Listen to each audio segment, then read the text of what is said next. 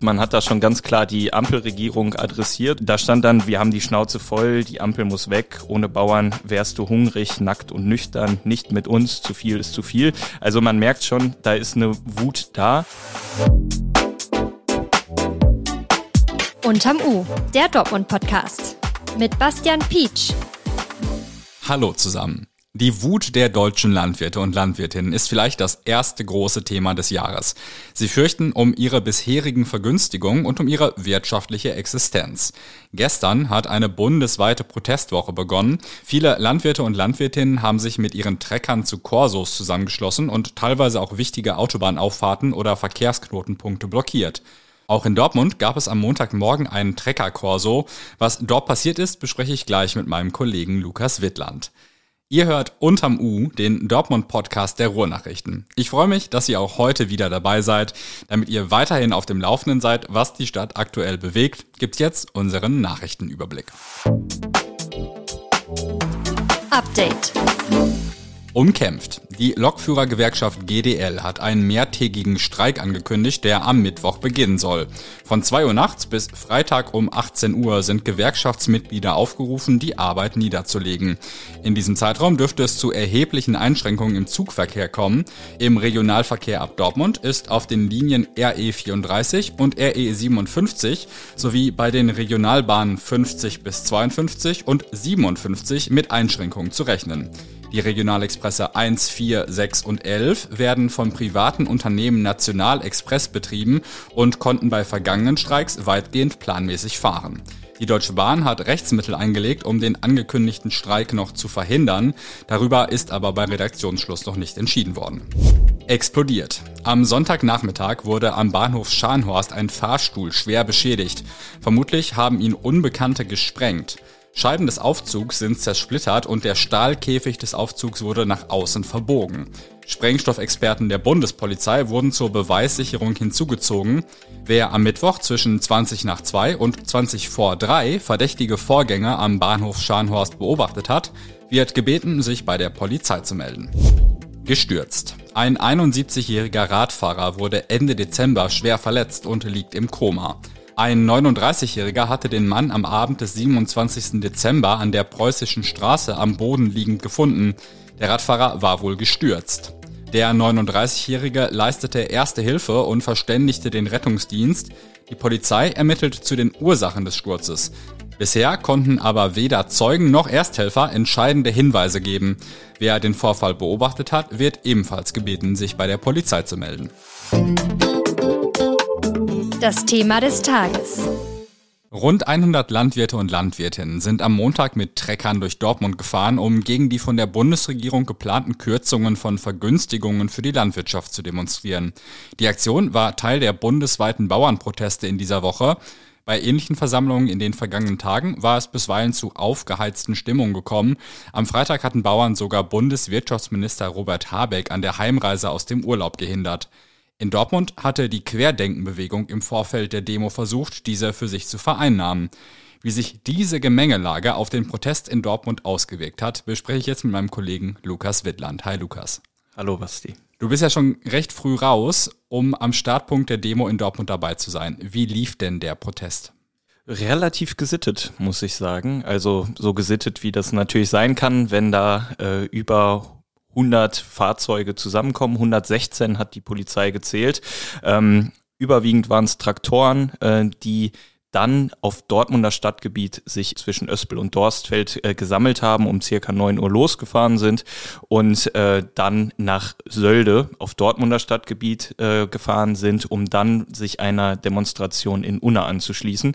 Und dabei kam es natürlich zu Verkehrsbeeinträchtigungen, aber Blockaden, wie es die in anderen Teilen der Bundesrepublik und auch in NRW gegeben hat, äh, gab es auf Dortmunder Stadtgebiet so nicht. Also einmal quer durch die Stadt, wenn ich das gerade so richtig geografisch verortet habe, ja? Ja, genau. Also man hat sich in der Nähe der A40 getroffen, ähm, durfte aber nicht auf die A40 fahren, denn Autobahnen sind von solchen Protestaktionen ausgenommen. Das ähm, regelt das Versammlungsgesetz.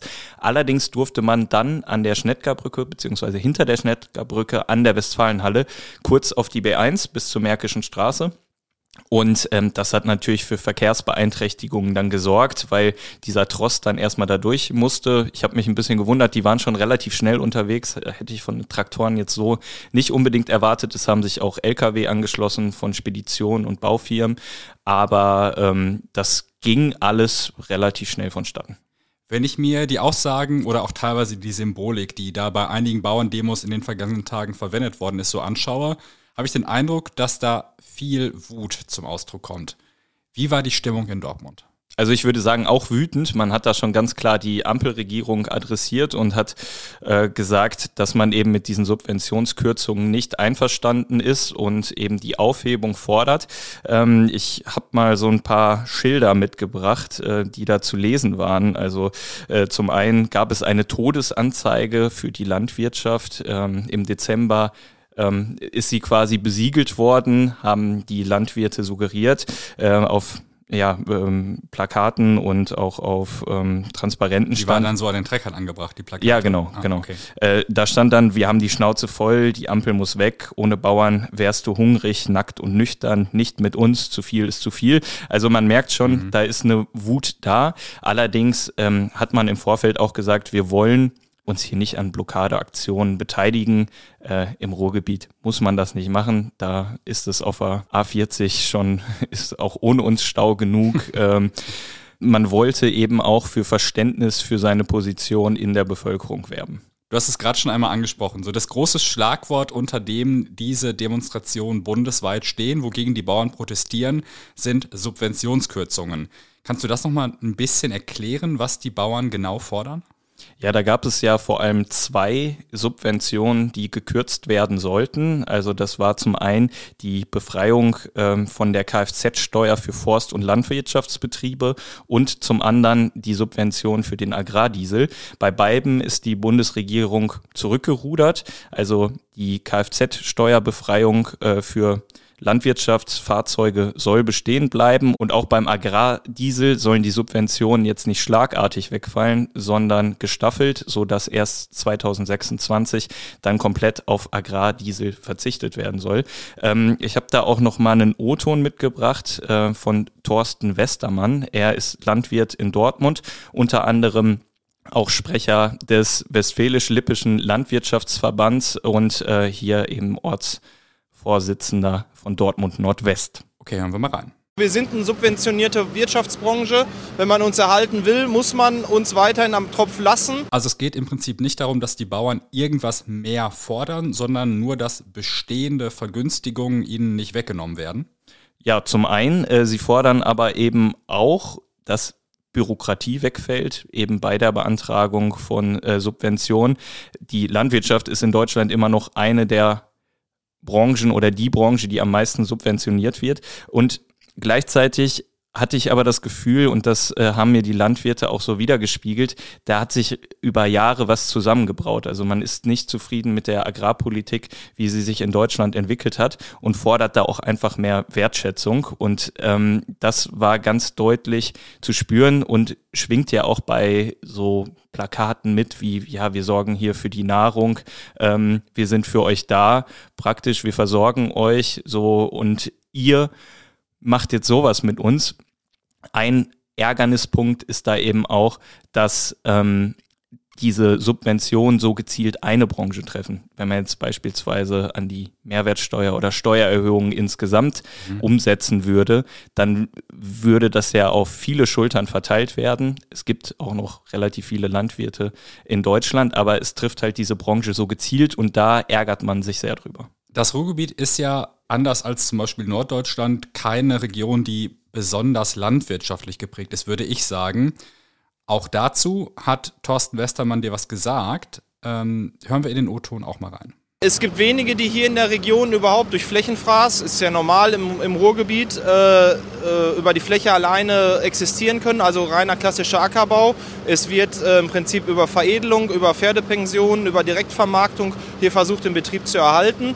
Der eine oder andere geht arbeiten, der andere macht einen Gartenlandschaftsbau, da gibt es vielfältige Formen. Aber allen hat, alle haben das Herz irgendwo für die Landwirtschaft und brennen dafür. Sonst gäbe es diesen Job schon gar nicht mehr.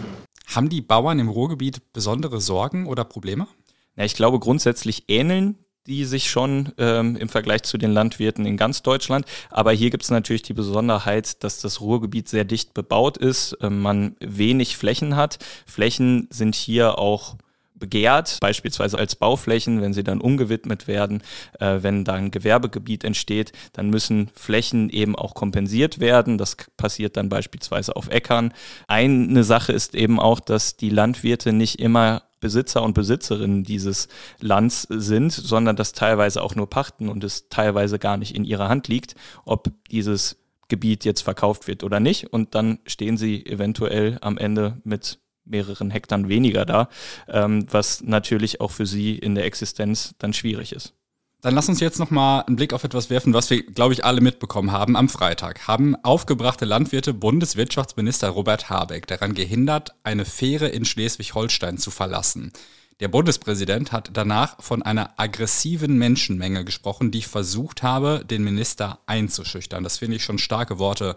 Die Polizei musste auch Pfefferspray gegen die Demonstrierenden dort einsetzen. Hat diese Eskalation sich bei der Demo in Dortmund irgendwie bemerkbar gemacht? War das irgendwie Thema? Da habe ich nochmal mit Thorsten Westermann dann auch zu gesprochen und habe ihn gefragt, was man denn davon hält. Er sagt, ja, davon distanzieren wir uns, aber er hat auch gesagt, so ein Bauernverband, das sind eben viele verschiedene Gruppierungen auch da drin. Manche agieren vielleicht auch extremer als andere für sich. Hier in Dortmund hat man so eine Art des Protests ausgeschlossen, hat sich auch davon distanziert, aber er hat so ein bisschen so einen Fußballvergleich angestellt. So im Stadion, da sitzen die Familien, die da hingehen, um einfach nur das Spiel zu gucken. Da gehen aber auch Hooligans hin, die dann Randale machen mhm. wollen. Und ähm, beide eint vielleicht, dass sie zum Fußball gehen. Hier in dem Fall ist es dann so, ähm, ja, dass die Gruppen vielleicht eint, dass sie Bauern sind, aber sie sich in ihren Mitteln dann schon unterscheiden. Aber auch in Dortmund haben ja Gruppen, die jetzt vielleicht nicht nur das Wohlergehen der Landwirte und Landwirtinnen im Sinn haben, versucht, sich diese Proteste zu eigen zu machen. Mehrfach in den vergangenen Wochen sind Autokorsos der Querdenker-Szene durch die Innenstadt gefahren und haben sich auch auf diese Proteste berufen. Wie sind denn deren Aktionen einzuordnen? Ja, sie versuchen da natürlich ein Thema zu besetzen, das aktuell viel Aufmerksamkeit bekommt und sich so auch anschlussfähiger zu machen. Also ich habe ja gerade schon gesagt, es gibt äh, eine große Kritik von den Bauern auch an der Ampelregierung. Generell ist ja in Umfragen auch ähm, mitzubekommen, dass die Ampelregierung keine hohen Zustimmungswerte hat und man versucht eben über diesen, diesen Punkt vielleicht auch anschlussfähiger zu werden, Proteste zu kapern und ähm, so seine eigenen Positionen in den Diskurs mit einzubringen und vielleicht auch Leute abzugreifen. Ich kann mir auch vorstellen, dass das teilweise funktioniert, wenn da zwei Traktoren vorne wegfahren und dann hört man aber über Lautsprecher Verschwörungserzählungen, die von ähm, äh, ja, die von diesen Teilnehmenden eben äh, in Autokorsos wiedergegeben werden. Ähm, das das zuerst mal für Irritation sorgt und man sich quasi unter so einem Deckmantel eines doch in Deutschland als legitim wahrgenommenen Protests. Der Bauernprotest? Der Bauernprotest, genau, unter diesem Deckmantel, ähm, ja, mit seinen Positionen und Ansichten hereinschleichen möchte. Und was sagen die Landwirte und Landwirtinnen dazu, dass es da eine andere Bewegung gibt, die versucht, ihren Protest zu vereinnahmen?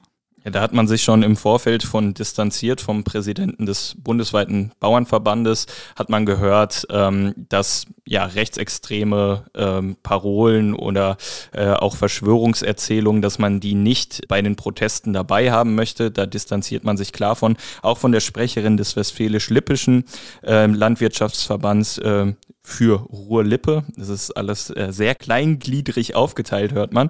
Also ähm, eine Kollegin von Herrn Westermann. Genau, ja. genau. Äh, sie wusste nicht, äh, nicht mal, dass die Demonstrationen stattgefunden haben, diese Autokorsos, äh, Ende des Jahres. Das heißt schon, man hat damit nichts zu tun. Und sie hat auch betont, man möchte damit nichts zu tun haben. Und auch Thorsten Westermann hat das ja so gesagt. Mit dem hast du gesprochen und da hören wir auch nochmal rein. Wir haben das hier alles überprüft, jeder spricht hier mit jedem, guckt nochmal. Ich sehe hier keinen, der dabei ist und alle, die hier sind, haben irgendwie einen landwirtschaftlichen Background. Äh, ein paar Spediteure fahren mit. Äh, die haben ähnliche Probleme wie wir in der Landwirtschaft mit CO2-Abgabe, mit Mauterhöhung und solchen Dingen. Ja, also da hört man also man distanziert sich da ganz klar von, möchte da auch nicht diese Leute mit im Boot haben. Und das war auch in einer Telegram-Gruppe, die der Querdenkenszene eher zuzuordnen ist, äh, zu lesen. Da hat man offenbar versucht, sich diesen Protesten anzuschließen und äh, eine Person hatte da nur geschrieben, ja, die Bauern wollten uns aber nicht dabei haben. Dann würde ich vorschlagen, zurück zu den echten Landwirten. Die haben ja eine ganze Protestwoche angekündigt. War die Aktion am Montag in Dortmund jetzt erstmal die letzte oder wird es noch weitere Proteste in Dortmund geben? Mir sind jetzt erstmal keine weiteren Proteste bekannt. Ich habe auch noch mal bei der Polizei nachgehört. Die sagte auch, uns ist aktuell nichts angemeldet worden. Das kann sich natürlich noch im Laufe der Woche ändern, wenn kurzfristig Anmeldungen reinkommen. Ähm, Thorsten Westermann hatte mir nur gesagt, dass man am Mittwoch noch einmal zum Hauptbahnhof fahren möchte, allerdings nicht mit so einem großen Korso, sondern ähm, ja, sich mit vier Traktoren vielleicht vor den Hauptbahnhof stellen möchte, äh, von neun bis zwölf Uhr, um dann nochmal Flyer zu verteilen, um für seine Position auch in der Bevölkerung zu werben. Und auch da werden wir dann natürlich ein Auge drauf haben. Lukas, vielen Dank. Mehr Infos zu den Bauernprotesten findet ihr in den Shownotes. Mal ehrlich, wer von euch hat sich schon mal vorgestellt, bei Günther Jauch auf dem Stuhl zu sitzen und sich bis zur Million durchzuquizzen? So schwierig kann das ja wohl nicht sein, oder? Felix Groß ist Sprecher der Dortmunder Polizei und hat am Freitag zwar nicht die Millionen abgeräumt, aber es immerhin auf den Stuhl bei Günther Jauch geschafft. Die vielleicht größte Hürde war, überhaupt erstmal gegenüber von Deutschlands Fragesteller Nummer 1 Platz nehmen zu dürfen. Dafür musste Felix Groß Baumarktbegriffe vervollständigen. Nur 0,6 Sekunden war er schneller als die Zweitplatzierte. Am Ende hat es für ihn dann immerhin für 32.000 Euro gereicht oder wie Felix Groß sagt, ein Betrag, für den ich ein Jahr lang morgens zur Arbeit aufstehe. Ich würde sagen, herzlichen Glückwunsch. Falls ihr, wenn ihr morgens aufsteht, immer direkt die wichtigsten Dortmund-Infos bekommen wollt, dann könnt ihr unterm U auf einer Plattform eurer Wahl abonnieren. Natürlich kostenfrei. So könnt ihr euch für jede neue Folge eine Push-Nachricht schicken lassen und verpasst nie wieder eine wichtige Debatte in der Stadt. Vielen Dank, dass ihr uns seit über 100 Folgen die Treue haltet. Und eins noch, zieht euch warm an, wenn ihr rausgeht. Es soll nämlich knackig kalt werden. Bis morgen und wir hören uns.